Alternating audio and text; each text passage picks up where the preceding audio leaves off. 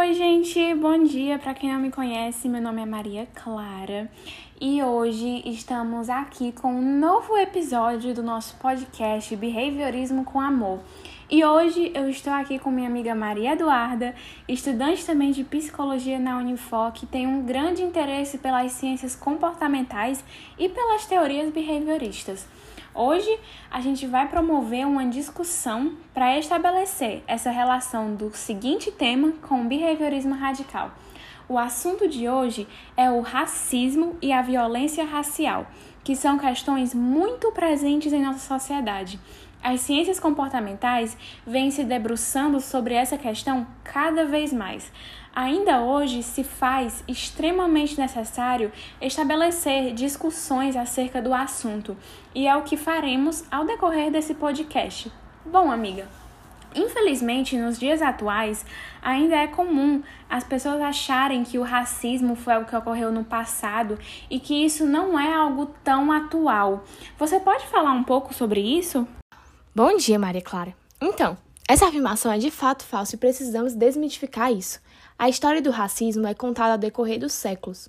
A escravização do povo negro, advindo de países africanos, repercute diretamente hoje na vida de homens, mulheres e crianças negras do mundo inteiro. A violência instituída aos seus ancestrais tem ligação direta em suas vidas hoje.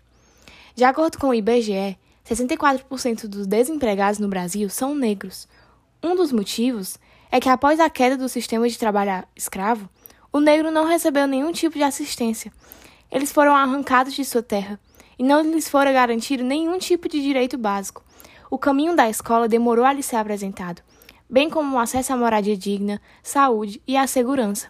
Foram deixados à margem de uma sociedade que não os compreendia digno de respeito e igualdade, estabelecendo assim uma cultura de preconceito para com essa etnia, vista como natural. E é exatamente essa questão da cultura que a gente pode olhar pela ótica do Skinner. Ele havia falado sobre explicar o comportamento como uma relação funcional e o modelo de seleção por consequência, onde o ambiente é selecionador de características do sujeito. O sujeito se difere em características anatômicas, filogenéticas, comportamentais que decorrem nos níveis de seleção por consequência, como a filogênese, a ontogênese e a cultura. E essa cultura vem como um modelador de comportamento, a forma de vestimenta, os estilos musicais, os eventos e, em geral, a nossa forma de se comportar, que provém de um reforço ou punição. A cultura também é responsável por muitos comportamentos disfuncionais no ser humano, como por exemplo essa visão devastadora de que os negros não eram dignos de respeito e igualdade.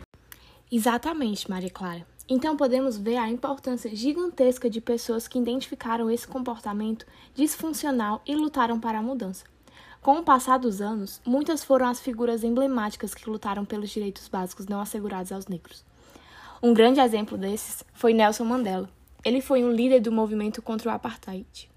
Figuras como Mandela trouxeram revolução e evolução de pensamento, incomodando e modificando a cultura ao passar dos anos.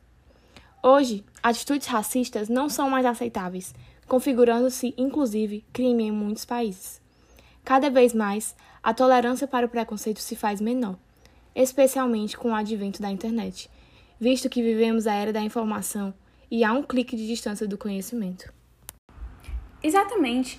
A gente pode ter como exemplo o triste caso ocorrido que foi o do George Floyd em 25 de maio de 2020, há pouquíssimo tempo atrás. Um cidadão americano suspeito de ter utilizado uma nota falsificada para comprar um cigarro. Ele foi morto após ter sido sufocado durante oito minutos por um policial branco.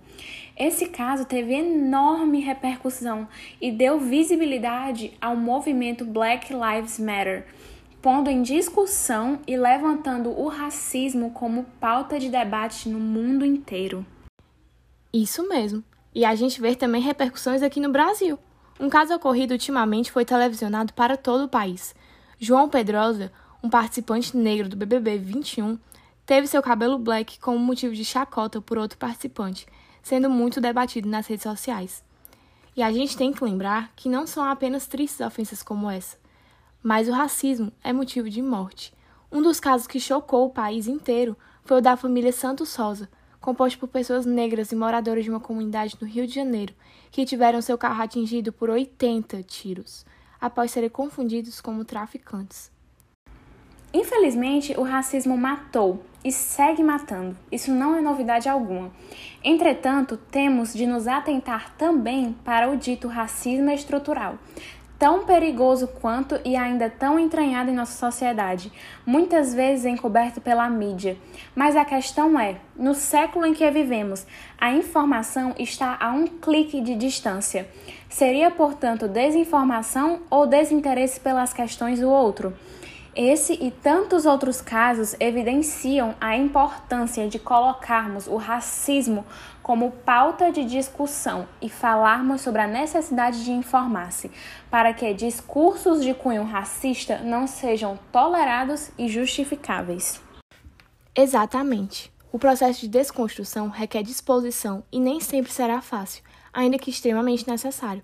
Podemos linkar diretamente essa questão com a visão de homem do behaviorismo radical. O homem age sobre o mundo, modificando-o, e por sua vez é modificado pelas consequências de suas ações. Exato. E dessa forma que o tema foi abordado, podemos ver por meio de diversos estudos sociais que o racismo não é algo inato, mas sim algo aprendido e passado convencionalmente de geração em geração, se mostrando assim como um costume selecionado a nível cultural, por consequências que são reforçadoras para os que exercem e reprimente para os que sofrem. E é com essa reflexão que terminamos hoje o nosso episódio chamado Racismo na Atualidade sob um olhar behaviorista. Agradecemos a todos pela presença e pelo interesse nesse tema tão importante para a nossa sociedade atual. Obrigada!